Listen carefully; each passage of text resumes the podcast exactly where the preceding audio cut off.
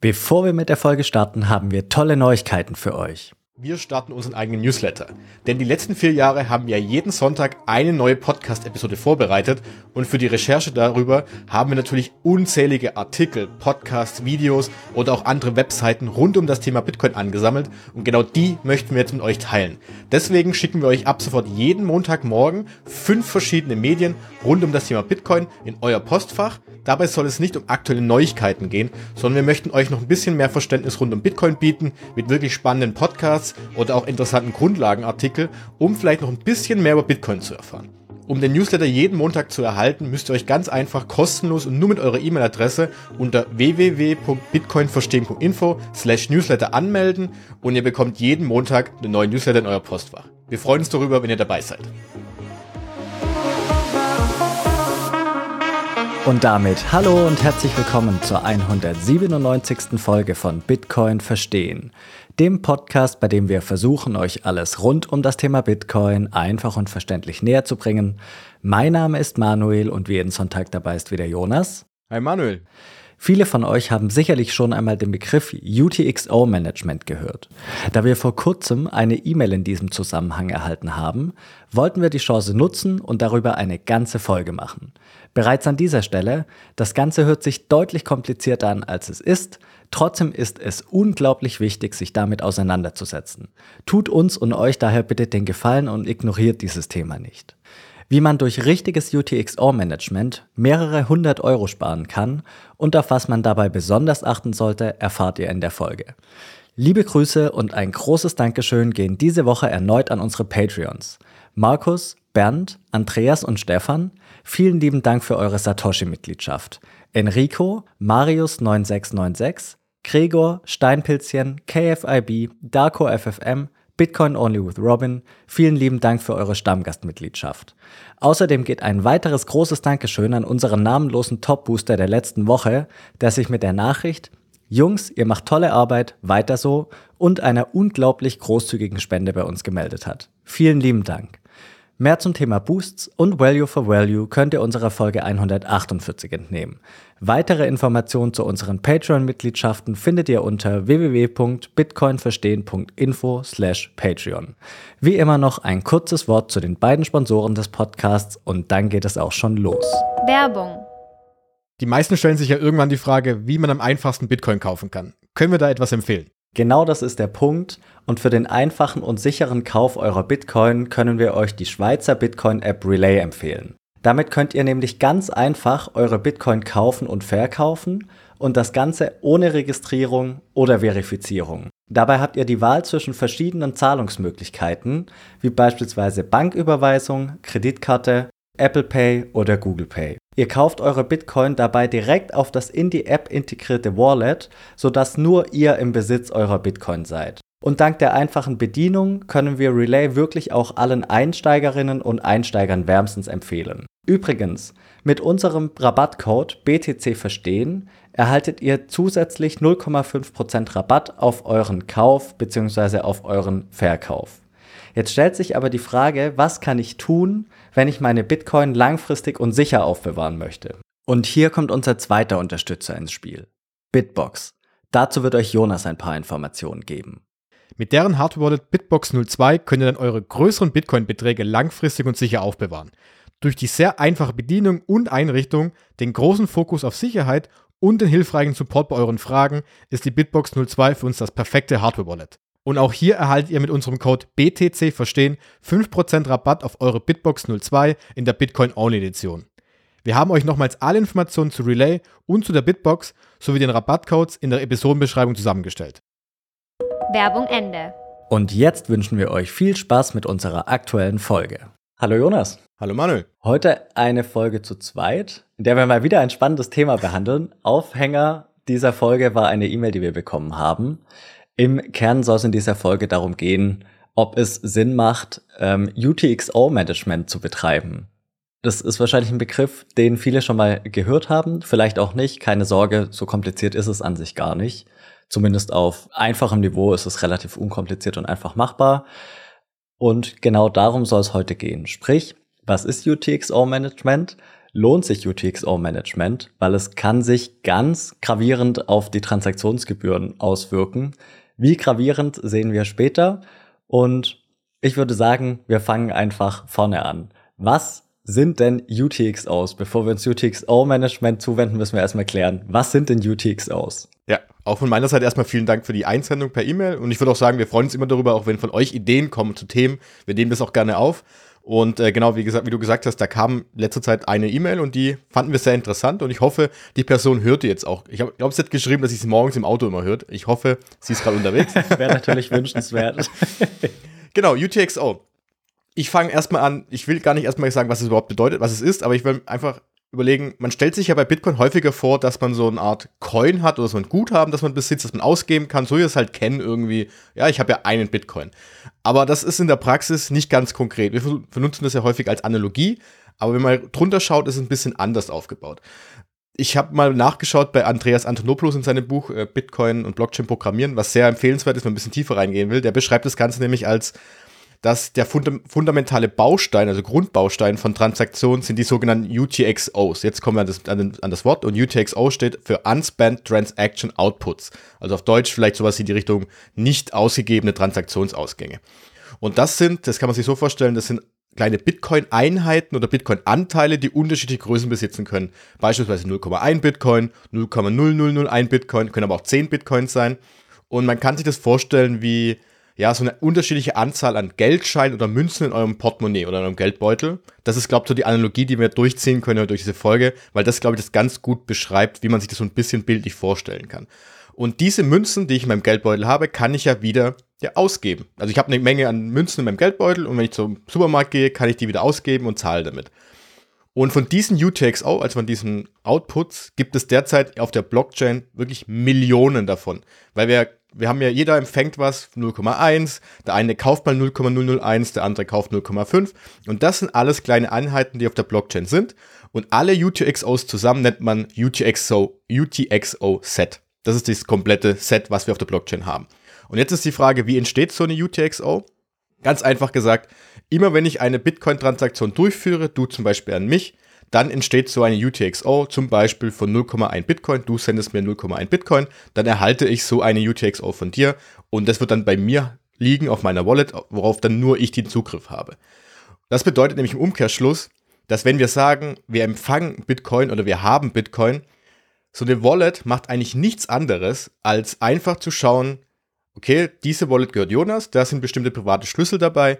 Ich suche jetzt die Blockchain danach ab, welche UTX aus, also welche von diesen Ausgängen kann ich dieser Wallet zuschreiben, welche hat dann wirklich, kann nur ich dann ausgeben. Und so kann man sich das Ganze vorstellen. Also wie ungefähr so, ich habe jetzt eine Software oder irgendeinen Roboter, der meinen Geldbeutel öffnet oder eine große Schale an Geldmünzen hat, in zum Beispiel einen großen Topf. Und dann gehen wir jetzt durch, welcher gehört manuell. Und der, der dir gehört, den kannst auch nur du ausgeben. Und deswegen ist es auch so, dass die Wallets nichts anderes machen, als diese einzelnen Anteile in Bitcoin zu aufzusummieren und das am Ende anzuzeigen als Guthaben. Und das ist, glaube ich, so ein ganz wichtiger Punkt, weil immer alle denken, ja, ich habe jetzt da ein Bitcoin stehen, also habe ich auch ein Bitcoin. Aber dieses eine Bitcoin kann theoretisch auch aus 10 mal 0,1 Bitcoin bestehen. Genauso wie deine 100 Euro in deinem Geldbeutel aus entweder der 20 mal 5 Euro Schein oder 10 mal 10 Euro Schein oder 2 mal 50 Euro Schein äh, ähm, bestehen. Und ich glaube, so kann man jetzt erstmal ja, so kann man erstmal erklären, wie so ein UTXO funktioniert. Und genauso, und jetzt möchte ich gleich als weitermachen, sonst, sonst setze ich ab, sonst komme ich raus. Wenn ich jetzt so eine Transaktion durchführe, zum Beispiel an dich, ich habe jetzt zum Beispiel in meinem Wallet zweimal 0,5 Bitcoin drin liegen, dann habe ich natürlich die Möglichkeit, ich versende jetzt an dich, naja, sagen wir mal 0,5 Bitcoin versende ich jetzt einfach mal. Dann kann, dann sieht mein Wallet automatisch, okay, ich habe zweimal die 0,5 als Anteile, dann nehme ich jetzt genau diesen einen 0,5 und den sende ich an dich, weil das passt dann auch ziemlich genau. Wir lassen jetzt mal die Gebühren einfach mal weg, die können ja auch noch dazu. Aber äh, das war das eine.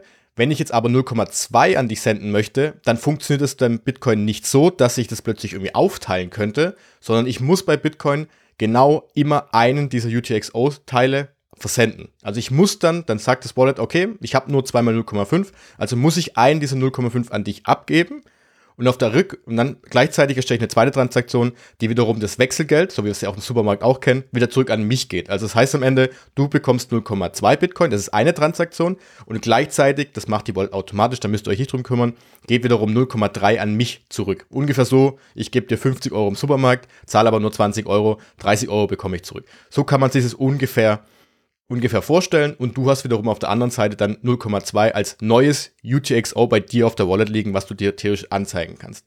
Und wie gesagt, hier auch nochmal als Entwarnung, jede moderne Wallet macht das derzeit automatisch im Hintergrund und da müsst ihr euch erstmal nicht drum kümmern, außer ihr wollt es mit kümmern, ihr wollt es manuell machen, aber da kommen wir später dazu.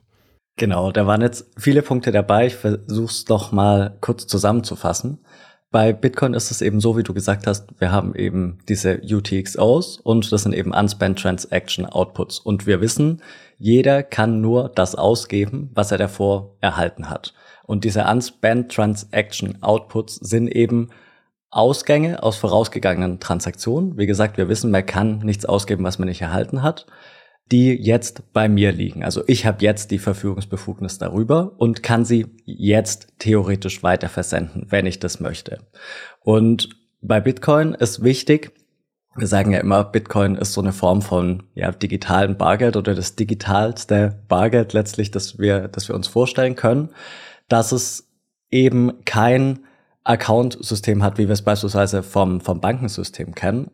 Das hast du ja auch gerade, gerade erwähnt die Wallet zeigt zwar an, wir haben ein Bitcoin, aber dieser eine Bitcoin ist nicht ein Bitcoin, sondern setzt sich eben zusammen aus allen möglichen dieser vorausgegangenen Transaktionen, die dir jetzt zustehen, aber setzt sich eben zusammen aus diesen ganzen kleinen Transaktionen. Und bei einem Accountsystem wäre es jetzt eben so, dass man sagt, okay, wir machen einen Strich drunter, da ist ein Bitcoin drin. Aber bei Bitcoin ist es so, na, einen Strich können wir nicht drunter machen. Jede einzelne dieser Transaktionen ist relevant.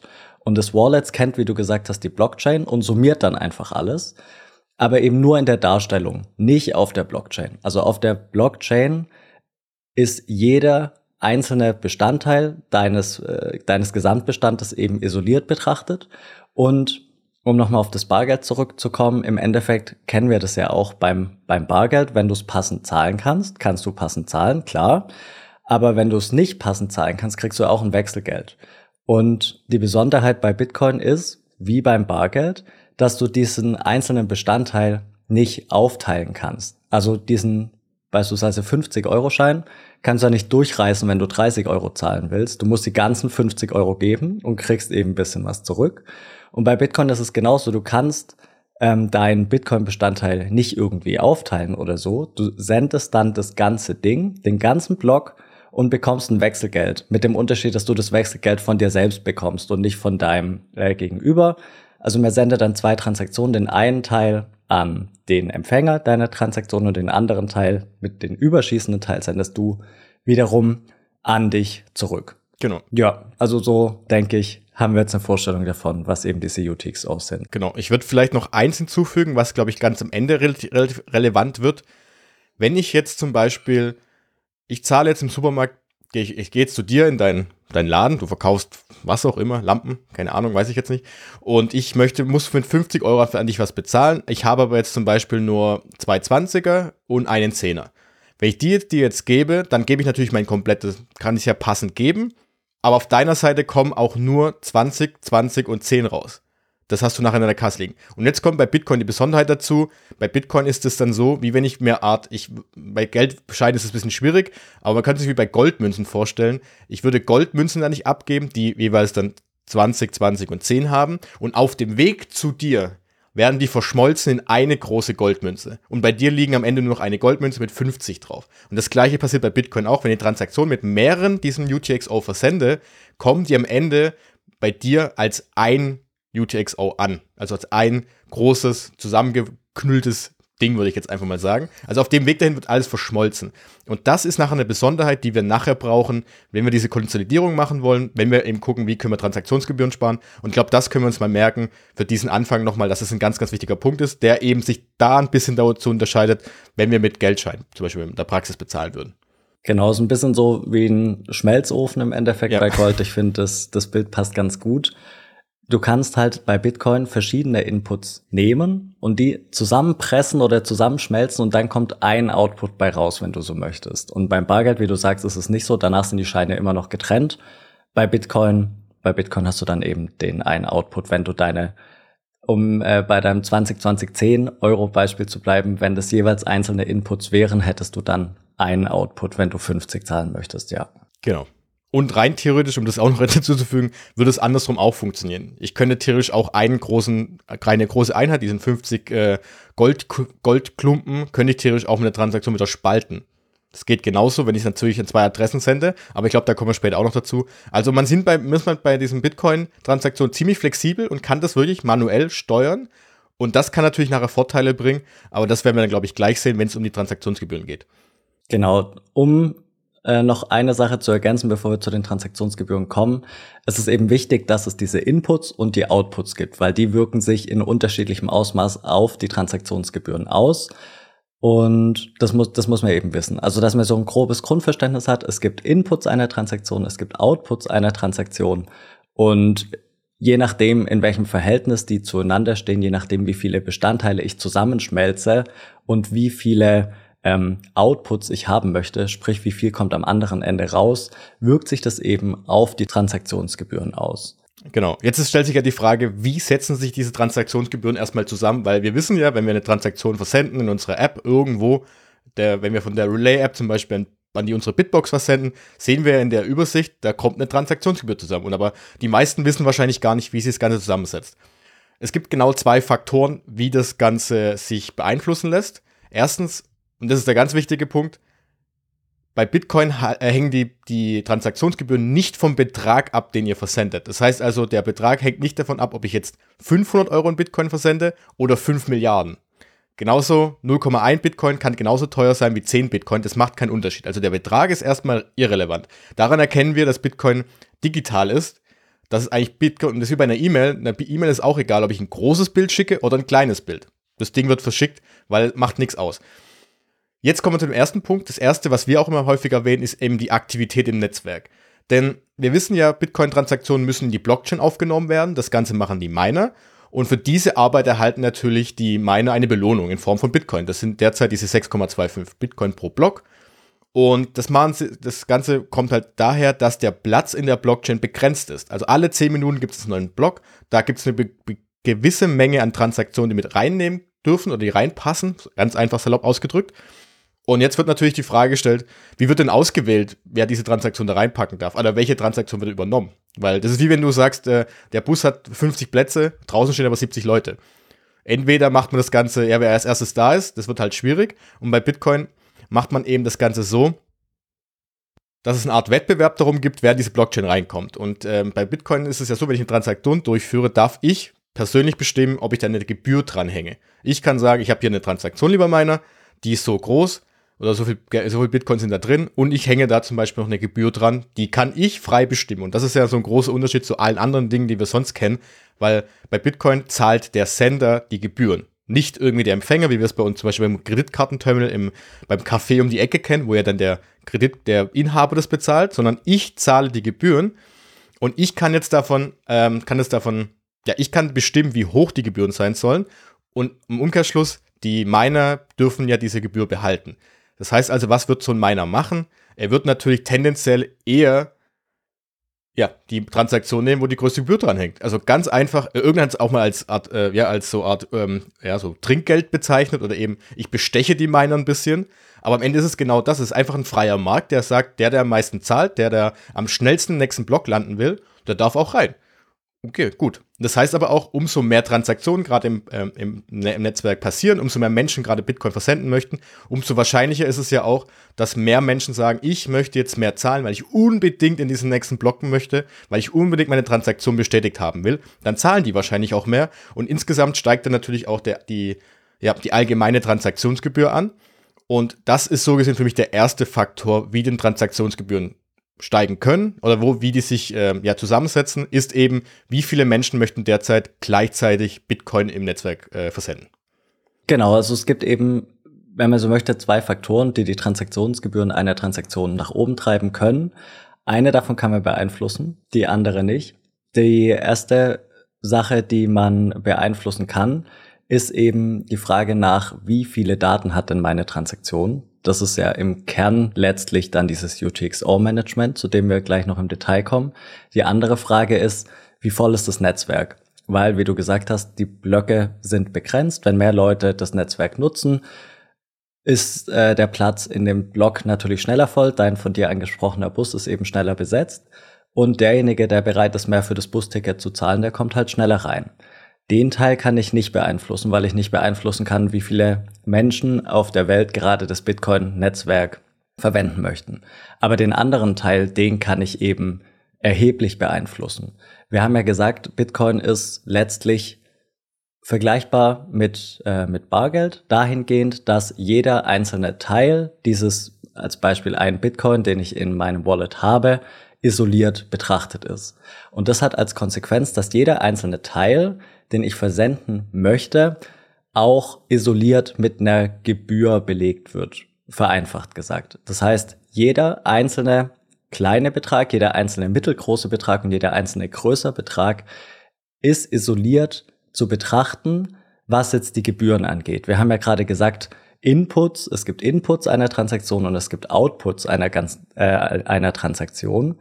Und im Endeffekt ist es so, jeder einzelne Input nimmt eine gewisse Größe für sich in Anspruch. Genauso nimmt jeder einzelne Output eine gewisse Größe für sich in Anspruch. Und dann gibt's noch ja, eine weitere konstante Gebühr, die nennt sich Overhead und die nimmt auch eine ja, einzelne Gebühr für sich in Anspruch. Und das Ganze setzt sich dann so zusammen, dass wir diese Inputs haben also Anzahl mal äh, Anzahl der Inputs mal die Größe eines Inputs. Im Beispiel von ja, dem relativ gängigen aktuellen Adressformat Segwit wären das 68,5 Bytes. Und die Anzahl an Outputs multipliziert mit der Größe an Daten auch in dem Adressformat wären gerade 31 Bytes. Zuzüglich die Anzahl an Daten für diesen Overhead, die gerade 10 Byte groß sind. Das heißt, wir haben im Endeffekt verschiedene Faktoren. Anzahl der Inputs mal die Größe plus Anzahl der Outputs mal diese Größe plus die Overhead-Größe. Und dann haben wir im Summe die Größe einer Transaktion, beziehungsweise sauberer wäre es, ähm, durch Sacred von Gewicht einer Transaktion zu sprechen, meines Wissens, aber lassen wir, klammern wir das an der Stelle mal aus. Und diese Größe ist wiederum relevant dafür, was wir dann am Ende zahlen müssen. Genau. Also haben wir die zwei Sachen, einerseits die Aktivität, die andererseits die Größe und wie gesagt, die dritte Variante, die häufig da reinkommt, ist diese ökonomische Größe. Also wie viele Bitcoin da drin stecken, die haben überhaupt keinen Einfluss darauf. Und wie du gesagt hast, ich würde es auch noch mal kurz zusammenfassen, vielleicht ein bisschen in einer Analogie. Das, der Input ist eben das, was ich auf meiner Wallet gelistet habe. Also wie viel UTXOs, also diese Einheiten habe ich auf meiner Liste und wenn ich jetzt dazu sage, ich möchte die jetzt ausgeben, dann habe ich dann entweder, kann ich nur einen ausgeben oder muss ich nur einen ausgeben, wenn ich zum Beispiel genau die Größe treffe, die ich ausgeben möchte. Wenn ich aber alles zusammenzählen möchte, wie zum Beispiel diese angesprochenes Thema mit den, ich möchte 50 Euro zahlen, muss aber drei Geldscheine rausholen, dann werden diese drei Geldscheine als Analogie, werden dann drei Inputs, die ich nehmen muss, in die Transaktion zu schieben und sage, hier, ich muss jetzt drei zusammenführen die haben eine gewisse Größe. Die Berechnung kann man ja, wir können es ja verlinken, dass man das selber nachrechnen kann nochmal. Da gibt es ja eine, coole, eine schöne Formel, wo man es ganz einfach ausrechnen kann. Die packe ich da rein und am Ende kommt ja wieder raus, okay, wo geht es denn hin? Ich kann nämlich eine Transaktion ja theoretisch auch an fünf Leute schicken am Ende. Also ich kann am Ende fünf Outputs machen, ich kann aber auch zehn Outputs machen. Aber im Normalfall, wenn ich es an dich schicke, dann wäre das ein Output an dich und wenn es ein Wechselgeld nochmal gibt, also zurück an mich, weil ich zum Beispiel ja mehr geben musste, weil das über die 50 Euro drüber geht, sondern ich 60 Euro gegeben habe und du musst mir 10 zurückgeben, ist das nochmal ein Output an mich selbst. Also hätte ich auf der einen Seite 5 rein und am Ende 2 raus. Also wenn es insgesamt dann ja die 7 insgesamt und dann kann man ja hochrechnen, was es ist. Und ähm, dann sieht man dieses Gewicht, wie du gesagt hast. Und jetzt, ich fand diese Analogie ganz cool. Wir könnten das mit dem Bus belassen oder einfach auch mit, ähm, im Bus könnte man sagen, naja, wenn ich jetzt ein Sitzplatz ist ein Input oder ein Output, je nachdem, und den kann ja der Miner belegen und sagt, ach gut, du kriegst genau den hier und gut ist. Wenn ich jetzt aber komme und sage, ey, übrigens, ich habe jetzt hier sieben dabei, aber ich bin ja alleine, dann belege ich halt mit, mit einer einzigen Transaktion sieben Plätze. Das heißt also, der wird dann auch sagen, okay, du kannst gerne mitfahren, aber dann will ich auch siebenmal Geld haben. dafür. Ich muss dann sieben Tickets kaufen. Ich glaube, die Analogie ist ganz cool. Das heißt also, umso mehr Inputs ich am Ende habe, umso mehr muss ich auch zahlen, weil ich einfach mehr Speicherplatz einnehme auf der Blockchain. Und die ist eben begrenzt. Und so kann man sich das, glaube ich, ähm, ganz gut merken. Genauso wie, naja, wenn ich mehr Münzen oder Geldscheine in meinem Geldbeutel habe, ist das Ganze natürlich viel, viel schwerer. Ich kann es wesentlich schwerer verschicken. Wenn ich es zusammenzähle in eins, ist natürlich wesentlich billiger. Und ich glaube, wenn man das so im Kopf behält, hat man, glaube ich, den Großteil schon mal verstanden, wie das Ganze funktioniert. Und das hat natürlich aber auch nachher Auswirkungen, wo wir auf, glaube ich, jetzt dann drauf kommen, auf die Transaktionsgebühren selbst. Genau. Also ich finde das immer ein bisschen irgendwie schwer zu greifen, hm. aber man muss sich eben davon lösen, dass der ökonomische Wert Einfluss hat auf den Preis, den man zahlen muss hinsichtlich der Transaktionsgebühren. Es kommt letztlich auf die Stückelung an und das Bild mit den Busplätzen finde ich super. Ähm, du brauchst dann einfach, brauchst einfach mehr Platz. Als hättest ja. du ein bisschen zugelegt, obwohl du letztlich auch einfach das alles auf einem Sitz hättest haben können. Oder eben, um in dem Bargeld- und ähm, ja, Münzbild zu bleiben, wenn du halt lauter ein Euro Stücke hast, ist das natürlich etwas schwerer und das Gewicht kostet Geld als wenn du eben einen 10-Euro-Schein hättest, statt zehnmal eine 1-Euro-Münze. Und dementsprechend wirkt sich das eben aus auf die Transaktionsgebühren und zwar nicht nur marginal, sondern wirklich erheblich. Genau, da würde ich vielleicht noch darauf hinweisen, dass wir die Folge von, mit Cherka, wo wir über den Mempool gesprochen haben, wo es genau darum ging, der hat, glaube ich, damals auch die Analogie mit dem Bus, mit der Busstation gebracht. Wer da nochmal reinhören möchte, können wir unten verlinken. Das war auch sehr, sehr spannend und passt perfekt zu dieser Folge jetzt, glaube ich wie denn das Ganze funktioniert, wie denn diese neuen Transaktionen in die Blöcke reinkommen. Das werden wir auf jeden Fall unten nochmal verlinken. Da können wir echt empfehlen, da reinzuhören oder reinzuschauen, weil das hilft beim Verständnis, aber ich, beim Verständnis aber ich auch nochmal ein bisschen dazu. Diese ganzen kleinen Transaktionen, die man so im Laufe der Zeit gegebenenfalls ansammelt oder ansammeln kann, stellen einen letztlich vor zwei relativ große Probleme. Das erste Problem haben wir jetzt schon angesprochen, nämlich dass kleinere UTXOs teurer sind als große UTX aus. Da kann man sagen, ja, ist zwar ärgerlich, aber dann ist es halt so. Aber das zweite Problem, das ich eben stellen kann, ist, dass es gegebenenfalls Konstellationen geben kann, wo ich meine UTXOs gar nicht mehr verschieben kann, weil die Transaktionsgebühren höher sind als letztlich die Satoshis, die mir zur Verfügung stehen. Also es kann sein, dass ich so ein ungünstiges UTXO-Set habe, dass ich beispielsweise ja, 5000 Satoshis in kleinster Stückelung für mich eben verwalte, beziehungsweise darüber verfügungsbefugt bin, aber die Gebühren dann beispielsweise bei 5001 Satoshi sind. Und das heißt dann halt, naja, diese 5000 Satoshi kann ich nicht mehr versenden. Das heißt, man muss sich einfach im Klaren sein, dass es zwei Probleme gibt. Es kann sich nicht nur dahingehend auswirken, dass es teuer ist, sondern es kann sich auch so auswirken, dass man letztlich gar nicht mehr darüber verfügen kann, weil sie praktisch tot sind. Also du hast die noch, die stehen da, sind in deinem Wallet, werden angezeigt, aber du hast keine Möglichkeit mehr, diese eben zu verschicken, weil die Gebühren letztlich den Betrag übersteigen, der mir zur Verfügung steht. Und um zu verdeutlichen, wie teuer das Ganze werden kann, haben wir letztlich ähm, ja, einen relativ einfache, eine relativ einfache Rechnung aufgemacht, weil wir ja auch den Sparplan letztlich gutheißen, weil wir sagen, bei dem Sparplan mit Relay oder Pocket oder wo auch immer werden ja die Emotionen rausgenommen. Und das ist richtig und empfehlenswert hinsichtlich eben der Emotion dahingehend, dass man nicht dazu verleitet wird, jetzt irgendwie alles zu verkaufen, weil man Panik bekommt oder jetzt den Krisenbetrag reinzuwerfen, weil man gierig wird, also weil diese FOMO einsetzt. Aber das Problem ist eben, dass man, je nachdem wie klein man diesen Sparplan ausführt, eben viele von diesen kleinen, ich nenne, ich nenne sie mal kleine Münzen anhäuft und eben weniger dieser Scheine. Und das Ganze sieht dann so aus, wenn wir jetzt einen Sparplan hätten mit 20 Euro die Woche und das Ganze über drei Jahre haben wir ja 156 UTXOs, weil du jede Woche einen, ein UTXO bekommst.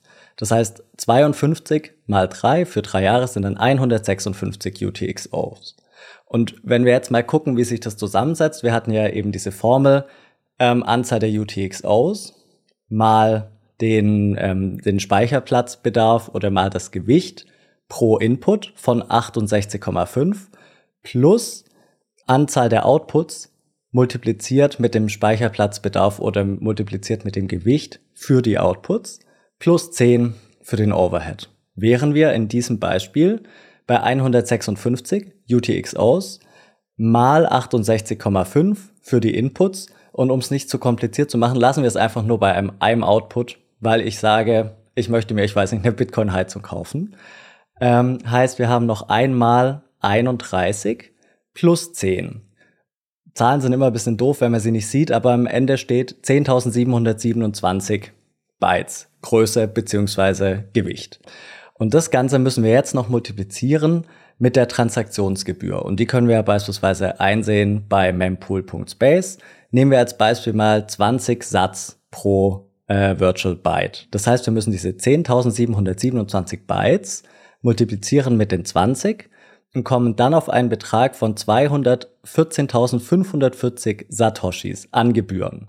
Und bei einem Preis von im Zeitpunkt der Aufnahme um den Daumen 41.000 Euro wären wir bei 88 Euro. Jetzt kann man sagen, ja, 88 Euro ist zwar, ist zwar eine Stange Geld, aber sei es drum. Das Problem ist, wenn ihr jetzt sagt, ich habe drei Jahre gespart, habe jetzt den Betrag, den ich haben möchte und mache jetzt nichts mehr. Ich lege jetzt die Füße hoch, möchte mir aber vielleicht in Zukunft nicht die kleine Bitcoin-Heizung kaufen, sondern die große Bitcoin-Heizung. Ist aber kein Problem, weil der Preis hat sich eben entsprechend entwickelt. Ihr möchtet dann diese Transaktion ausführen. Also alle Parameter sind gleich. 156 UTX aus, ein Output plus diesen Overhead. Stellt dann aber fest, hoppla, ich muss jetzt nicht mehr 20 Satz pro Virtual Byte Transaktionsgebühr zahlen, sondern beispielsweise 500.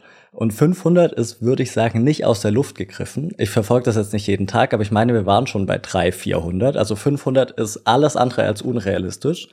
Dann werdet ihr bei diesem UTXO-Set bei 2210 Euro Transaktionsgebühr bei einem Bitcoin-Preis von 41.000 Euro. Das heißt, wenn ihr in Euro rechnet, kann das Ganze natürlich noch teurer werden, wenn der Bitcoin-Preis zu diesem Zeitpunkt dann nicht mehr bei 41.000 Euro steht, sondern, ich weiß nicht, doppelt so hoch, bei 80.000 Euro. Dann wären es 4.500 Euro Transaktionsgebühren für einen relativ kleinen ursprünglichen Betrag. Und das ist eben ein gewaltiges Problem. Man kann es glücklicherweise lösen, aber es ist eben wichtig, dass man hier ein Gefühl dafür bekommt, dass das nicht nur irgendwie Dezimalstellen sind, die sich da verschieben. Wir werden es gleich sehen, wie gravierend die Differenz ist, sondern dass es schon Transaktionsgebühren sind, die es wirklich in sich haben. Anders kann man es nicht sagen. Ja, auf jeden Fall. Und wie du gesagt hast, es ist ja jetzt gerechnet und man weiß ja nicht, wo es hingeht am Ende. Wir kommen, glaube ich, am Ende in der Zukunftsausblick noch mal ein bisschen dazu, was denn heißen könnte, wenn die Transaktion, Transaktionsgebühren ein bisschen weiter steigen. Aber auch hier das Wichtige ist ja, es ist unabhängig davon, wie viel oder wie klein diese 20 Euro sind, weil du könntest ja auch, naja, du könntest auch, also am Ende zählt ja auch da nicht der ökonomische Betrag, den ich wegschicke, sondern es könnten ja auch 1000 äh, unter, es könnten ja 1000 Stückelungen sein, die musst das gleiche zahlen. Das Problem, das Einfache ist, aber das Schöne daran ist halt, umso mehr, umso größer deine Stückelungen sind, in Euro gerechnet, umso geringer ist es ja prozentual dein Anteil. Wenn diese 4000 Euro Transaktion, Transaktionsgebühren halt bei, naja, bei 8000 Euro Transaktionsvolumen sind, dann macht es halt 50% aus. Wenn du aber nachher 4 Millionen versenden möchtest, wird es halt einfacher. Aber das natürlich insgesamt ist es halt krass, wie, wie schnell es da oben hochgehen kann. Und wie, ich muss ehrlich zugeben, am Anfang ähm, habe ich das auch nicht so wirklich auf dem Schirm gehabt. Und es kommt irgendwie jetzt gefühlt so ein bisschen so ein Bewusstsein dafür auf, dass das wirklich krasse Beträge sein können am Ende, wenn sowas zusammenkommt, gerade wenn du halt wirklich wöchentlich sowas zusammensparst. Und ähm, ja, das ist heftig. Und aber es gibt ja eine Möglichkeit, das Ganze ein bisschen zu verbessern oder sich da ein bisschen was zu tun, weil wir können dagegen etwas tun. Genau, man kann auf jeden Fall was dagegen tun. Wenn die Zahl noch halbwegs frisch ist, würde ich den Prozess kurz zurückstellen und uns einfach mhm. mal bei diesem Zusammenschweißen belassen, ja. von dem wir vorhin gesprochen haben. Und ähm, diese Lösungsvariante jetzt gegenüberstellen, was die Transaktionsgebühren angeht. Wir haben, wie gesagt, eine Transaktionsgebühr gehabt von 2200 10 Euro. Und jetzt stellt sich die Frage, okay, wie wirkt sich denn aus, wenn ich diesen Zusammenschweiß, diesen Einschmelzvorgang denn vollzogen habe? Gleiche Konstellation, also wieder den Sparplan 156 UTX aus, mit dem Unterschied, dass ich mich jetzt dazu entscheide, zu dem aktuellen Preis, sprich jetzt zu den, zum aktuellen ähm, Gebührensatz zu konsolidieren, dann fallen diese 88 Euro an, im Gegensatz zu dem vorherigen Beispiel. Da haben wir ja gesagt, hm, 88 Euro mag sein, ich schiebe das irgendwann mal, irgendwann in der Zukunft mache ich das. Und im Unterschied zu dieser Variante konsolidiere ich jetzt. Also ich zahle jetzt einmal 88 Euro, ich mache einmal diesen Schmelzvorgang und dann ist das gleiche wie in der vorherigen Situation. Ich lege mich ein bisschen zurück und stelle dann irgendwann fest, jetzt ist eigentlich der richtige Zeitpunkt für die große Bitcoin-Heizung. Jetzt möchte ich die ausgeben. Zu Gebühren von 500 Satz pro Virtual Byte. Also alles die gleichen Parameter. Einziger Unterschied, wir haben einmal konsolidiert. Das Besondere ist jetzt, dass wir jetzt eben nicht mehr 156 mal diese 68,5 haben, sondern dadurch, dass wir konsolidiert haben, nur noch einmal 68,5. Das heißt, wir haben jetzt einmal 68,5 plus 31 plus 10 sind dann 109,5 und jetzt müssen wir eben nur noch diese 110 mit den 500 multiplizieren, sind dann bei 55.000 Satoshis und beim aktuellen Preis von 41.000 Euro wären das dann nur noch 22,50 Euro. Das heißt, in der einen Konstellation haben wir 2210 Euro und in der anderen Konstellation haben wir 88 Euro für die Konsolidierung plus 22,50 Euro für den Versand. Und daran sieht man eben, das ist ein, also ein gewaltiger Unterschied. Man kann es gar nicht anders sagen. Das ist unfassbar, was es ausmacht. Deshalb ja, müsst ihr, ihr, ihr müsst euch wirklich damit auseinandersetzen.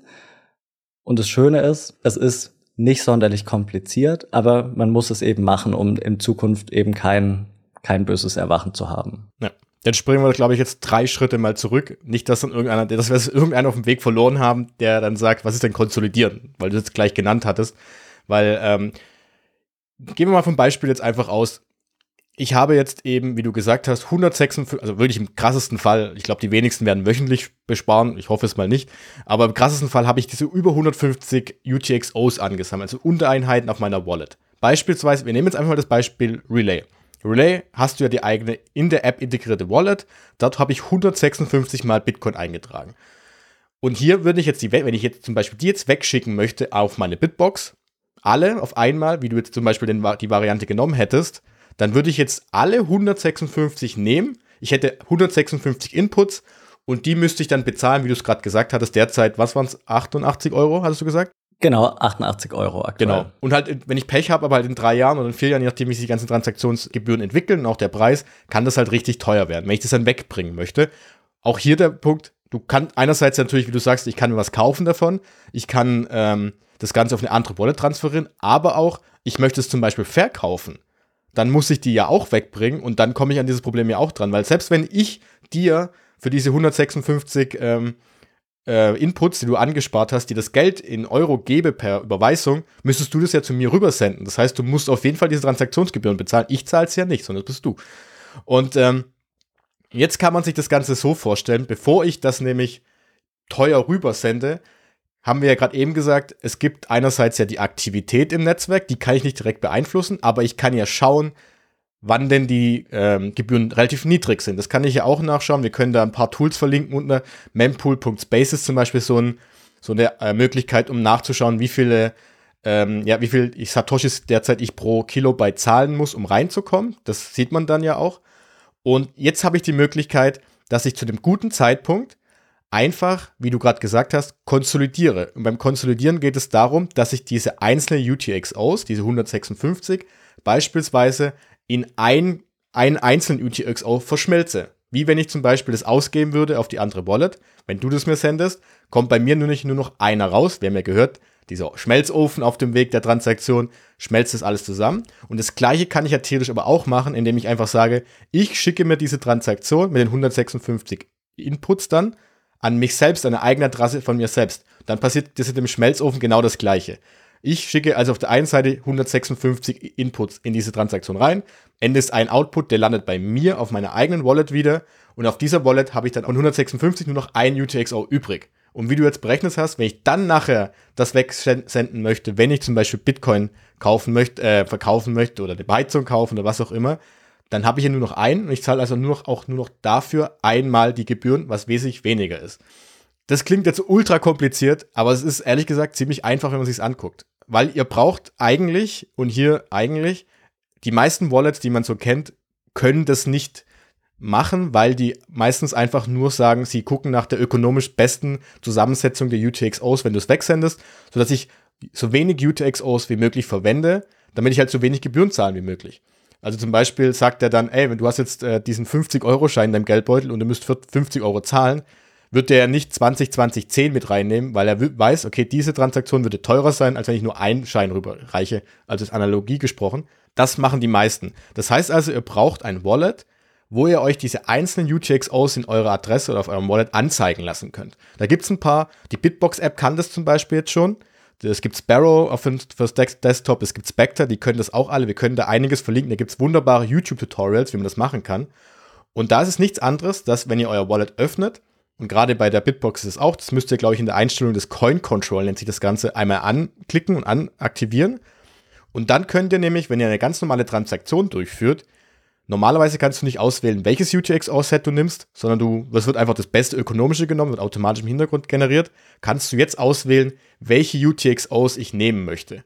Also ich kann dann, ich habe zehn Stück und dann kann ich sagen, entweder nehme ich alle oder ich nehme jetzt zum Beispiel von den zehn Stück die fünf kleinsten und nur die nehme ich dann und sende sie dann wiederum an eine Adresse von mir selbst. Also ich gebe dann bei der Bitbox, lasse ich mir eine neue Adresse generieren, eine Empfangsadresse und gebe die dann wiederum als Empfangsadresse bei meiner Transaktion, die ich auf meiner Bitbox mit diesen fünf UTXOs zusammenstelle, wieder ein.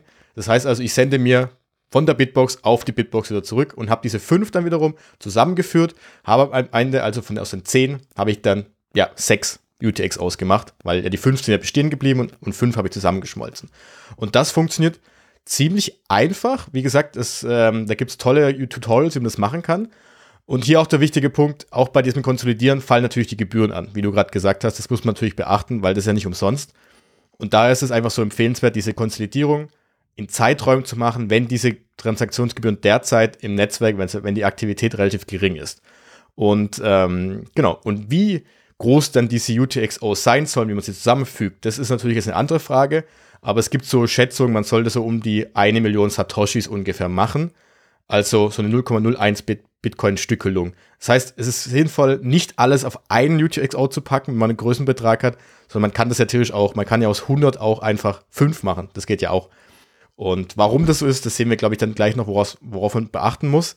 Aber an sich ist das die, ja, einfach mal beschrieben, so wäre der Vorgang, wenn ich meine eigenen UTXOs auf meiner Wallet zusammenführen möchte, damit ich später, also irgendwann in zwei, drei Jahren, auch wieder äh, ja, Gebühren sparen kann.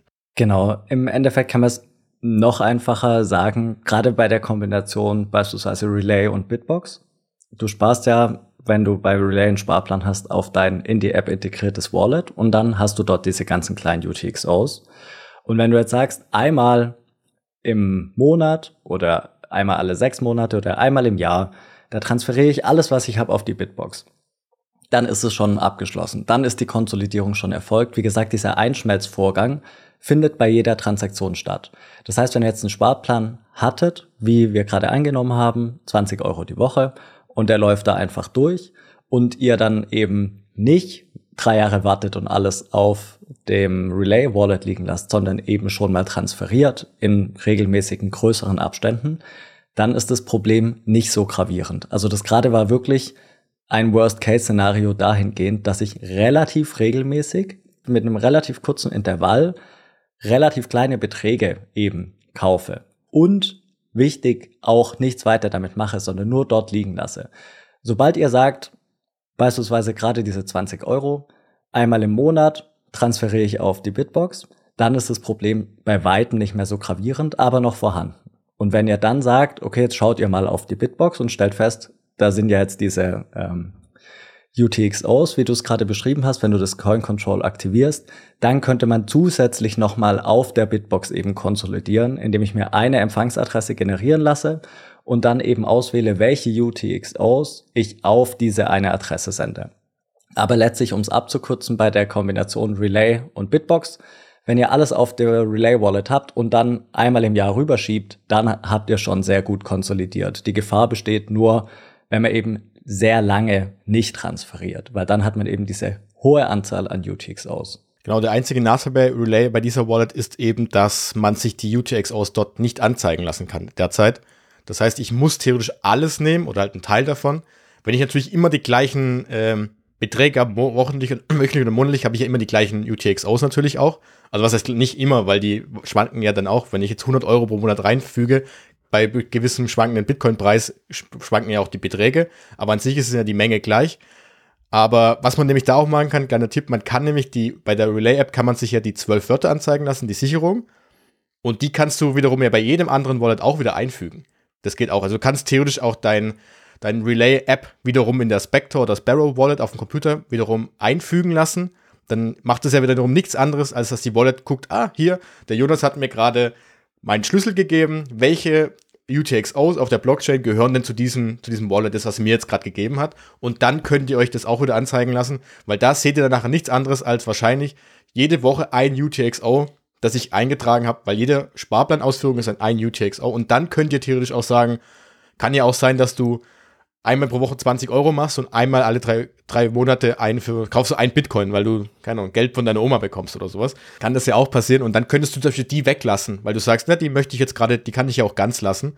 Das würde auch funktionieren, aber wie du gesagt hast, die einfachste Variante ist einfach das regelmäßig zu machen und vielleicht dann so ein Auge auf die Transaktionsgebühren auch zu haben. Es gibt sogar, glaube ich, schon teilweise so Ticker auch für, für den Telegram-Chat, wo man dann anzeigen lassen kann, wie viele Gebühren gerade rumfliegen. Es gibt auch, glaube ich, sogar für, für iPhone gibt es sogar schon Ticker, die man oben an, anpinnen lassen kann. Auf dem Startbildschirm gibt es auch schon, habe ich gesehen.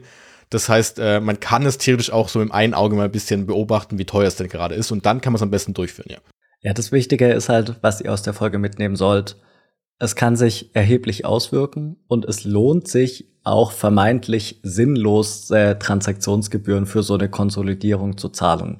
Weil selbstverständlich habt ihr im Jetzt nicht mehr davon, aber in Zukunft ist der Unterschied eben gewaltig. Und ich habe, ich weiß, ich weiß nicht ganz, wie ich sagen soll. Es ist auf der einen Seite relativ einfach, das zu machen, aber auf der anderen Seite, wenn man das einem Anfänger erklärt, jemand, der nichts mit Bitcoin am Hut hat, der kennt das Problem ja letztlich gar nicht. Und dem das zu verklickern, dass es wichtig ist, einfach weil Bitcoin anders funktioniert als beispielsweise dein Bankkonto, das ist schon was, was auf Unverständnis stößt, wenn man nicht die Möglichkeit eingeräumt bekommt, das alles ein bisschen zu erklären. Ja. Also wenn, wenn das Gegenüber sagt, ich habe eine halbe Stunde Zeit, setzen wir uns hin, ganz in Ruhe oder wegen mir zehn Minuten, okay. Aber wenn mir dann gesagt bekommt, ja, und ihr könnt hier einen Sparplan laufen lassen und macht dann UTXO-Management, weil sonst wird es in Zukunft teuer oder noch schlimmer, ihr könnt die gar nicht mehr bewegen. Das sind die Schotten, sind die Schotten dicht. Und das ist schon ein Problem in der Handhabung. Gerade für die, ähm, die, die neu dazukommen, ja, ist ein Problem. Ich glaube halt so eine Balance, glaube ich, zwischen einerseits sollte man es erklären, auf der anderen Seite ist aber auch zu überfrachten, wie du gerade auch gesagt hast. Das ist halt so und gleich so, übrigens ganz kaufen, aber hier, boom, UTXO, Management, Coin Control. Ich glaube, jeder würde da erstmal gucken, wie so ein, ja, auch wieder so ein Auto gucken und denken so, hä, was will der von mir? Ich will doch einfach nur Bitcoin kaufen. Ähm, ist schwierig. Ja, wobei man umschifft das Problem ja, wenn man in größeren Abständen, also gerade bei der Kombination äh, Sparplan und Hardware Wallet, und zwar nicht Sparplan auf die Hardware Wallet, sondern erst noch diesen Zwischenschritt und dann auf die Hardware Wallet. Dann hast du ja diesen Konsolidierungsprozess. Ohne das zu erwähnen oder explizit zu benennen. Aber es gehört halt zur Wahrheit schon dazu, finde ich. Und wie du vor ein paar Minuten gesagt hast, gerade sind wir an der Schwelle, würde ich sagen, von Irrelevanz zu Erheblichkeit. Also es gibt Phasen, da sind die Gebühren momentan noch sehr, sehr niedrig, aber sie werden deutlich seltener und sie schwanken auch, so meine Wahrnehmung, deutlich mehr als jetzt in den letzten 18 Monaten. Ja. Also ich schaue nicht täglich rein bei mempool.space nach den Transaktionsgebühren, aber schon in gewisser Regelmäßigkeit und momentan sehe ich Zahlen zwischen 20 und aber manchmal auch 250. Und wir wissen ja jetzt, wie gravierend sich das auswirkt, weil das eben ein Faktor ist, der ganz am Ende dazu kommt. Und die Zahl, die vor dem Faktor steht, setzt sich ja wieder zusammen aus diesen verschiedenen kleineren Faktoren, die wir gerade benannt haben. Insofern ist es wichtig, dass da einfach ein Bewusstsein dafür da ist. Und ohne dieses Bewusstsein kann man ja gar kein UTXO-Management betreiben, außer du machst es eben zufällig. Und darum geht's im Endeffekt. Aber es gibt fast noch einen einfacheren Weg. Mach einfach keinen wöchentlichen Sparplan. Das ist sogar noch einfacher, weil, also es ist, es ist einfacher, es ist nicht perfekt, aber es ist schon mal ein großer Vorteil, weil wenn du aus 156 plötzlich nur noch 24, äh, nicht 24, 36. sondern 36 hast, ist es schon mal ein riesen Vorteil. Genauso kannst du ja auch sagen, also das wäre ja schon mal die erste Möglichkeit zu sagen, ich mache jetzt monatlich das Ganze. Und wenn ich nicht monatlich kann, dann mache ich halt quartalsweise. Dann wird es noch besser. Also es ist schon so eine Möglichkeit, wo ich sagen kann, warum muss ich denn 20 Euro im Monat machen, wenn ich keinen Bock auf die Konsolidierung habe? Also das ist auch so ein, äh, so ein Hebel, wo du ein bisschen ansetzen kannst. Ist nicht perfekt, aber ist schon mal ein kleinerer Vorteil gegenüber dem, dass ich gar nicht konsolidiere zum Beispiel. Auf jeden Fall. Trotzdem ähm, muss man muss man eben letztlich wissen, auf was man sich einlässt. Und Klar. es könnte ja jetzt die Lösung naheliegen, indem man einfach sagt, okay, ich nehme jetzt ein riesen UTXO. Also ich schaue oder ich, schlussfolgere daraus, dann sind größere UTXOs ja immer besser. Also ich konsolidiere einmal im Monat die ähm, UTXOs von meiner Relay Wallet auf die Hardware Wallet, auf die Bitbox. Und dann schaue ich einmal im Jahr, was hat sich denn da angehäuft und stelle dann fest, okay, jetzt mache ich Coin Control, hack die ganzen, hack die ganzen UTXOs an und sende sie nochmal an mich. Und nach einem zweiten Jahr mache ich das nochmal. Das heißt, jeden Monat auf die Bitbox, einmal im Jahr auf der Bit von der Bitbox auf die Bitbox und nach zwei Jahren nochmal alles auf der Bitbox auf die Bitbox, sodass mein Klumpen immer und immer größer wird. Also mein, mein Gold Nugget ist irgendwie, also wächst einfach. Ist aber eben ein dickes Nugget. Ein richtig schweres Teil, was darum liegt. Und das hat natürlich Nachteile. Ja. Genau, vor allem nämlich Thema Privatsphäre muss man da beachten. Denn wir, wir erzählen ja auch immer wieder, man sollte zum Beispiel nicht immer die gleiche Empfangsadresse benutzen. Viele fragen uns ja, warum macht man das Ganze? Und hier ist es genau die, das, der Punkt, dass wenn ich halt immer eine, eine Empfangsadresse nutze, dann heißt das ja, hier kommt eins von dir rein, hier kommt zwei von mir rein, hier kommt drei von da rein. Und jeder, dem ich diese Empfangsadresse gegeben habe, kann ja diese Empfangsadresse ganz mal nachschauen auf der Blockchain. Das heißt, man kann die ja eingeben und dann sehe ich ja, oh, da ist ja nicht nur meine Transaktion drauf, sondern da ja, sind ja noch drei andere dabei oder vielleicht noch zehn andere. Und jetzt Beispiel, ich nehme jetzt äh, jedes Mal mein ganzes Leben lang die gleiche Empfangsadresse. Bedeutet, jeder, der mir je irgendwann mal Bitcoin geschickt hat, kann nachschauen, wie viel Geld ich auf dieser Blockchain, auf meiner Wallet habe. Und das ist die, das Thema der Privatsphäre.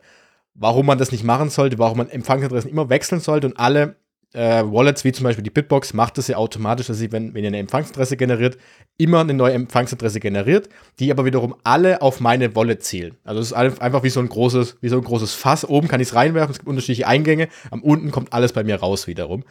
Und das gleiche gilt bei der Privatsphäre halt auch. Wenn ich nämlich jetzt sage, ich habe jetzt zehn UTXOs auf meinem Ding, das eine kommt von Pocket, der andere kommt von Relay, der andere kommt von dir, der andere kommt von einem Kumpel, das andere habe ich mal von irgendeinem, mein, meinem Gehalt von meinem Arbeitgeber bekommen. Die sind ja alle getrennt erstmal. Das heißt, die wissen voneinander nicht, dass die auf das gleiche Wallet gekommen sind, weil ich allen eine andere Empfangsadresse gegeben habe.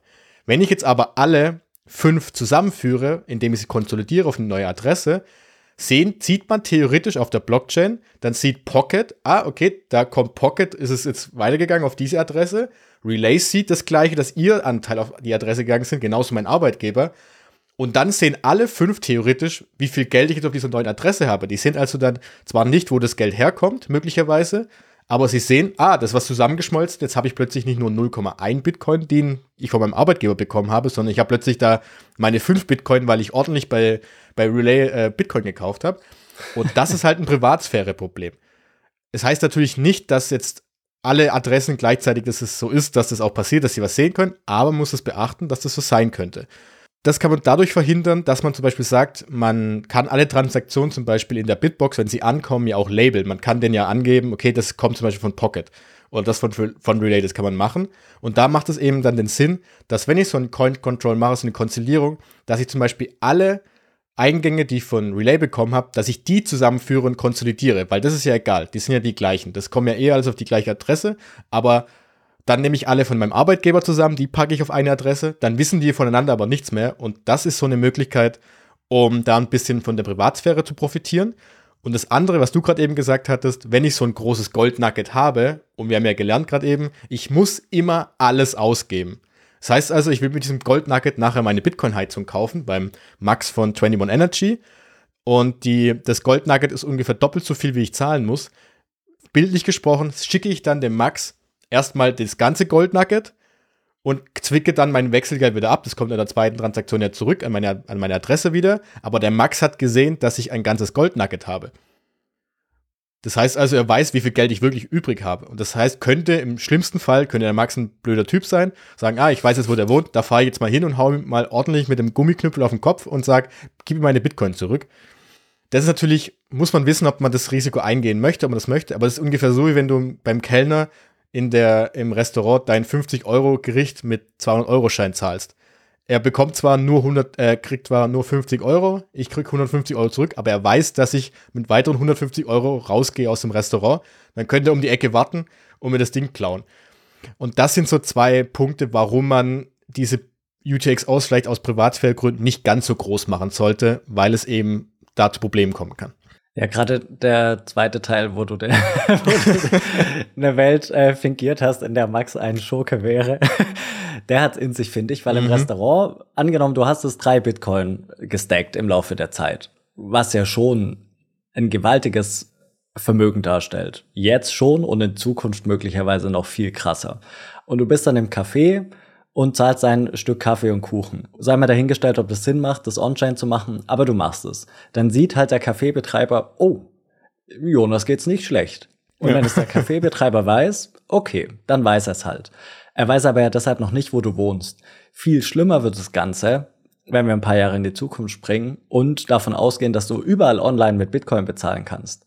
Weil wenn du online was bestellst, dann, du kannst natürlich eine Packstation schicken, aber möglicherweise ist es nicht immer so einfach möglich, weil ich weiß es nicht. Du, du, hast irgendeinen Wunsch, der ist riesig und passt nicht in die Packstation. Jedenfalls musst du möglicherweise deine Adresse angeben, deine Wohnadresse.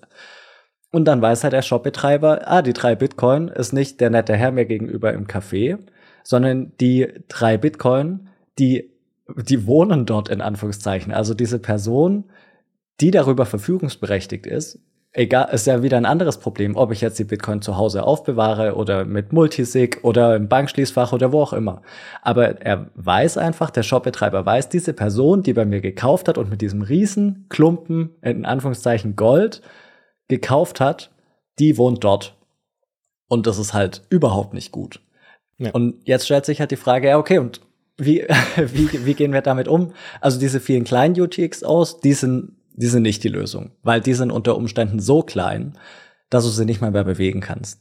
Aber diese großen UTXOs, diese riesigen UTXOs, die sind's auch nicht, weil hinsichtlich der Privatsphäre ist es eben unter Umständen sogar gefährlich, je nachdem in welchem Szenario wir ähm, Bitcoin ausgeben möchten.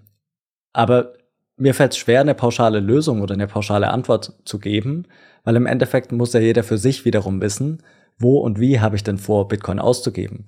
Wenn ich jetzt tatsächlich nur spare, Bitcoin nie ausgeben möchte, nie im Leben gebe ich Bitcoin aus, dann kann ich ja schon so verfahren, dass ich einfach immer wieder konsolidiere und meinen einen großen Bitcoin-Klumpen habe. Und möglicherweise möchte ich in 50 Jahren den dann gegen irgendwas Großes tauschen. Du hast ja in einer der letzten Folgen angesprochen, möglicherweise gegen eine Insel. Dann kannst du ja sagen, okay, lieber Inselverkäufer, hier ist mein Riesenklumpen, her mit der Insel. Dann wird sich das Problem ja nicht stellen. Genau. Ich glaube, das ist so eine, so eine Balance zwischen, auf der einen Seite, ich möchte, ich darf es nicht zu klein lassen, damit ich es nicht ausgeben kann. Ich möchte es aber auch nicht zu groß lassen, wegen der Privatsphäre. Also irgendwo zwischendrin muss man sich, glaube ich, für sich selbst entscheiden, was denn für sich die beste Variante ist. Genauso, ähm, was mir auch noch gerade einfällt, ist ja auch, ich habe jetzt zum Beispiel auf meiner Bitbox habe ich schon konsolidiert. Ich habe jetzt die perfekte Variante gefunden mit zehn Stück zum Beispiel. Die sind für mich die Größe, die ich gut gemacht habe. Ich möchte es aber umziehen zum Beispiel auf eine Multisig oder eine andere Wallet. Dann ist so eine Konzil äh, ist ja die, würde es bedeuten, wenn ich alles rüberschicken würde, hätte ich aber den einen Klumpen, den ich haben möchte. Und da ist ja eine ist dieses Coin Control auch wieder perfekt, weil dann könnte ich sagen, nee, ich möchte jetzt jedes Ding einzeln zum Beispiel schicken oder ich möchte nur zwei zusammenfassen. Da wird es auch noch eine Anwendung finden, glaube ich.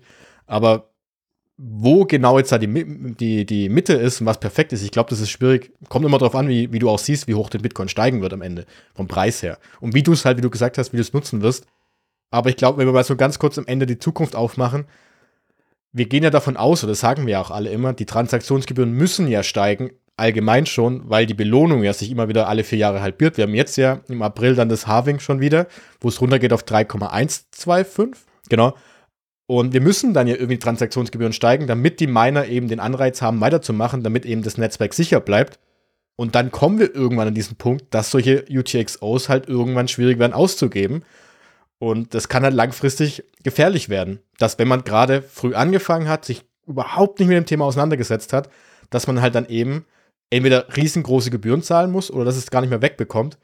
Und ehrlich gesagt, ich finde das verdammt schwierig. Ich finde es richtig schwierig und ich finde es, du hast gerade eben, glaube ich, bevor wir aufgenommen haben, gesagt von, von Münzweg, der Markus hat auch gesagt, dass es eigentlich richtig beschissen ist, so ein blödes Ding bei Bitcoin zu sein es ist halt schon heftig und es ist nicht einfach, wie man da eine Mischung findet zwischen, du solltest es eigentlich machen, aber ich möchte auch niemanden damit überfrachten, weil es zu viele Informationen sind, gerade am Anfang.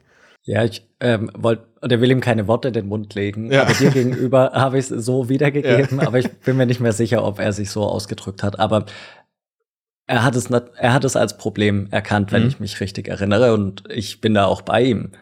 Im Endeffekt, gerade äh, Einsteigern gegenüber, kann man das eigentlich nicht sinnvoll erklären, dass Bitcoin das überlegene Geld ist, wenn ich nicht mal, nur weil ich einen Sparplan laufen lasse, wenn ich mich nicht weiter darum kümmere, in Zukunft sicher sein kann, dieses Geld auch wieder ausgeben zu können. Also das ist schon, schon eine Hürde, finde ich. Auf der anderen Seite musst du es ja nicht zwingend als Problem herausstellen, dadurch, dass du halt beispielsweise solche Lösungen gleich mitgeben kannst, wie, okay, du hast es hier deinen Sparplan und in regelmäßigen Abständen transferierst du und durch dieses Transferieren wird ja konsolidiert. Das ja. muss man ja nicht extra, extra herausheben, dass das jetzt eine Transaktion ist, die auch konsolidiert. Das passiert ja automatisch mit. Aber für diejenigen, die eben nur den Sparplan laufen lassen, so wie man es bei einem Aktiensparplan häufig liest, irgendwie set and forget, also halt einstellen und nicht mehr drüber nachdenken, das funktioniert halt nicht. Das funktioniert halt bei Bitcoin nicht.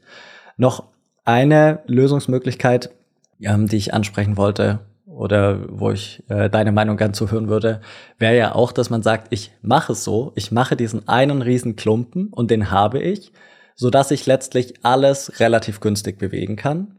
Und wenn ich mich dann in Zukunft dazu entscheiden würde, was kleineres zu kaufen, hätte ich ja die Möglichkeit, dann eine Transaktion durchzuführen, eine CoinJoin-Transaktion beispielsweise durchzuführen und so Privatsphäre sicherstellend dann mehrere UTXO-Sets rauszubekommen, mit dem Wissen, okay, der eine Teil, der geht an mich zurück, dann habe ich halt nicht mehr drei, sondern beispielsweise 2,9 und die anderen 0,1 teile ich eben auf in ja, Beträge 0,05.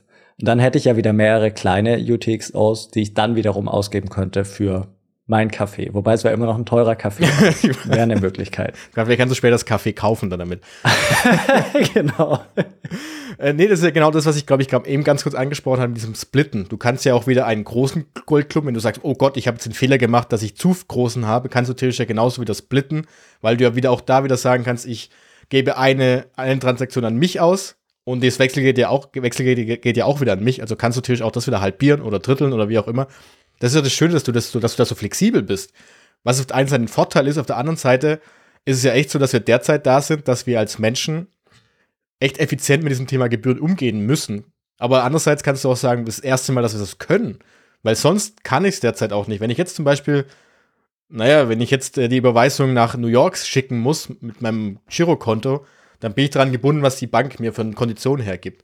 Dann kann ich vielleicht die Bank noch wechseln oder an was anderes machen, aber ich kann denen jetzt nicht ein Angebot machen und sagen, übrigens, äh, ich zahle jetzt nur zwei Euro, weil derzeit ist wenig los im Netzwerk. Mhm. Deswegen ist es eigentlich der perfekte Markt so ein bisschen, weil eben ja Gebühren bestimmt wird von dem, was du gibst, was die Miner wiederum annehmen und wie aktuell alle anderen bestimmen. Und ähm, ja, es ist wirklich spannend, wie da dann äh, das weitergeht. Aber ich glaube, das kann nicht die finale Lösung sein, weil das Problem ist ja auch, Irgendwann machen zum Beispiel auch 25 Euro oder 50 Euro Sparpläne gar keinen Sinn mehr, weil ich die gar nicht mehr wegbekomme. Ich kann es nicht, nicht mehr, mehr konsolidieren, weil die Gebühren so hoch sind, dass ich gar nicht mehr wegbekomme erstmal. Das heißt also, irgendwann kann, kannst du vielleicht nur noch 100 Euro machen und dann gibt es vielleicht auch das Problem, dass Menschen vielleicht auch gar nicht mehr 100 Euro sich leisten können, um zu sparen auf einmal. Weißt du, was ich meine? Mhm. dass das ja sein kann, dass ich sage, jetzt kann ich ja sagen, hey, du kannst theoretisch 50 Euro pro Monat sparen. Irgendwann musst du aber auf 100 Euro hochgehen oder auf 200 Euro. Dann können die Personen halt vielleicht im Jahr nur, nur noch zweimal halt irgendwas sparen oder anlegen. Können halt auch gefährlich werden, gerade bei uns, aber du kannst es ja auch weitergehen in die andere Richtung, dass es ja noch Menschen gibt, die noch weniger Geld zur Verfügung haben am Ende des Monats. Die müssten ja vielleicht dann auf andere Protokolle übergehen, wie Lightning zum Beispiel, wo du kleinere Gebühren machen kannst. Ich glaube, Anita Posch hat es auch mal geschrieben, dass sie zum Beispiel jetzt in Afrika die Menschen gar nicht mehr dahin bringt, zum Bitcoin zu kaufen auf der On-Chain-Variante, sondern nur noch Lightning, weil sie sagt, die Transaktionsgebühren sind halt dort noch schlimmer, weil die halt alles auffressen dann, wenn du kleine Beträge hast. Und das ist halt gefährlich, glaube ich, insgesamt. Und ich bin da echt gespannt, ob es, wie das weitergeht, ob das funktioniert. Und ich glaube, es müssen andere Protokolle und andere Möglichkeiten geben, weil sonst kommen wir irgendwann an ein Ende, da geht es nicht mehr vorwärts dann. Ja, bei dem bei dem Aufteilen ist halt nach meinem Verständnis wichtig, um die Privatsphäre zu wahren, dass man den CoinJoin ja. nutzt, weil wenn du es nicht machst, ist es ja so, dass jeder Teilnehmer dieser Konsolidierungstransaktion dann sieht, wo es hingeht. Also jeder sieht ja, das war der Output. Ja. Und das möchtest du ja gerade nicht. Deshalb noch die Idee, einfach den CoinJoin, genau. um die Privatsphäre sicherzustellen, dazwischen zu schalten, weil dann stellt sich das Problem ja nicht. Okay, im Hinblick auf die Zeit würde ich sagen, zusammenfassend können wir sagen, ähm, UTXO-Management ist wichtig. Ist aber ein Wort, das hört sich gleich nach unfassbarer Komplexität an, muss es aber gar nicht sein. Wenn ihr einfach einen Sparplan laufen habt, jede Transaktion von beispielsweise Relay auf die Bitbox stellt eine Konsolidierung dar. Wenn ihr genauer auswählen wollt, welche UTXOs ihr miteinander konsolidieren wollt, könnt ihr das beispielsweise machen mit der Bitbox. Relativ einfach, aber auch mit den von dir ähm, genannten anderen Wallets. Und so würde das auch funktionieren, wenn ihr euer Relay Wallet in dieser anderen Wallet eben wiederherstellt. Und es ist eben wichtig, dass man sich darüber Klarheit verschafft, wie sich diese Gebühren zusammensetzen. Und man kann nicht davon ausgehen, dass der wirtschaftliche Wert irgendwie eine Relevanz dafür hätte. Das Gegenteil ist der Fall, das ist letztlich vollkommen irrelevant. Es geht darum, wie viel Inputs hat meine Transaktion, wie viel Outputs hat meine Transaktion und das sind die beiden maßgeblichen Hebel, die beiden maßgeblichen Stellschrauben. Und das ist aus Transaktionsgebührensicht wichtig, diese Hebel klein zu halten. Ja. Und ich würde vielleicht noch als Abschlusswort sagen, als kleinen Gedankenanschluss, den ich auch hatte, dieses UTXO-Thema ist natürlich auch dann eine Frage, wie welchen Einfluss es darauf hat, dass zum Beispiel sowas wie ETFs und äh, die Aufbewahrung auf Plattform irgendwann der Standard werden wird, weil sich Menschen sagen, ganz ehrlich, UTXO-Management, die Leute, die Jungs haben jetzt über eine, über eine Stunde drüber geredet, keinen Bock drauf. Ich will doch Bitcoin eigentlich nur kaufen, um Geld zu machen und der Rest ist mir ziemlich egal. Dann kann ich das schon verstehen, dass irgendwann ETFs oder einfach den Kauf auf den Plattformen, das einfach liegen zu lassen, schon das nächste Vehikel sind, um einfach zu sagen, hm, das ist die einfachste Variante, ich zeige keine Gebühren, das übernimmt alles die, ähm, die äh, Plattform für mich ist ein legitimer Punkt und da muss man drüber nachdenken, ob das dann nachher so weitergeht oder ob man dann alle Menschen doch mitnehmen will und sagt, ey, ihr könnt übrigens auch eure Bitcoins selber halten, aber dann kommt so ein bisschen Verantwortung darauf zu. Und ähm, in einem Tutorial, und das fand ich ganz schön, vielleicht als Abschluss, hat er, der, hat er dann gesagt, das werden wir auch verlinken, dass wir halt überlegen müssen, wo wir uns gerade bewegen, auf welcher Ebene. Dass wir Bitcoin, es geht hier um On-Chain-Transaktionen, also wirklich auf der Blockchain, das ist ungefähr so, er hat es, glaube ich, verglichen mit einer Zentralbanktransaktion zwischen den Zentralbanken oder wenn du Gold verschiffst, von hier nach New York zum Beispiel. Diese Zahlungen, die wir tätigen, sind komplett final. Da kommt nichts mehr dazwischen. Das ist abgeschlossen und genau die können wir mit den Gebühren selbst gerade effizient bearbeiten und handeln. Also das heißt, wir bewegen uns in einer Sphäre, die ist so früh dran und so tief unten, das ist eigentlich verrückt, dass wir das überhaupt machen können. Wahrscheinlich werden wir in mehreren Jahren das gar nicht mehr machen können, werden vielleicht sondern wir haben alles leer, die oben drauf liegen, wie Lightning oder andere Sachen. Und vielleicht ist das verrückt, dass wir da überhaupt drüber sprechen. Vielleicht lachen wir uns in zehn Jahren drüber schlapp, dass wir gesagt haben, oh ja, UTXO-Management solltest du mal machen. Das kann natürlich auch sein. ja, es kann natürlich sein, dass es in Zukunft Lösungen dafür gibt, aber trotzdem ist es ja sehr wichtig, sich in der Gegenwart über die Zukunft Gedanken zu machen. Ja. Weil du möglicherweise in Zukunft gar nicht mehr die Verfügungsmöglichkeit hast, eben weil die Gebühr dein Guthaben auffrisst. Vielleicht ist auch der Aufwand, den wir jetzt eingehen müssen, weil wir so früh dran sind. Kann auch sein. Also das ist ein bisschen der Aufwand, dass man nachher alle sagen, ah, die waren ja früh dran, weil die war so einfach. Am Ende kannst du sagen, naja, ich habe mich trotzdem drum kümmern müssen. So vielleicht. Aber wir, wissen, wir werden es sehen dann. Genau, wir werden sehen. Sehr gut. Dann würde ich sagen, äh, vielen Dank fürs Zuhören, Zuschauen. Und wie immer, wenn euch die Folge gefallen hat, wenn ihr sie auf Podcast, beim Podcast gehört habt, der, dann könnt ihr gerne uns da eine Bewertung auf Apple Podcast und Spotify abgeben. Bei Spotify auch noch der Hinweis, ihr könnt unten nämlich eine, haben wir immer Umfragen drin, die uns ganz sehr interessieren, wie euch die Folge gefallen hat oder eben auch, ob ihr U2XO-Management zum Beispiel selbst betreibt. Ich glaube, das können wir mal als Frage mit reinnehmen. Und auf YouTube gerne da auch Kommentare schreiben, wie ihr das Ganze macht und gerne dort auch den Kanal abonnieren und ja, gefällt mir drücken, wenn es euch gefallen hat. Habe ich nichts mehr hinzuzufügen? Nee, war alles dabei. Sehr schön. Dann hören wir uns nächste Woche. Alles klar. Ciao. Ciao.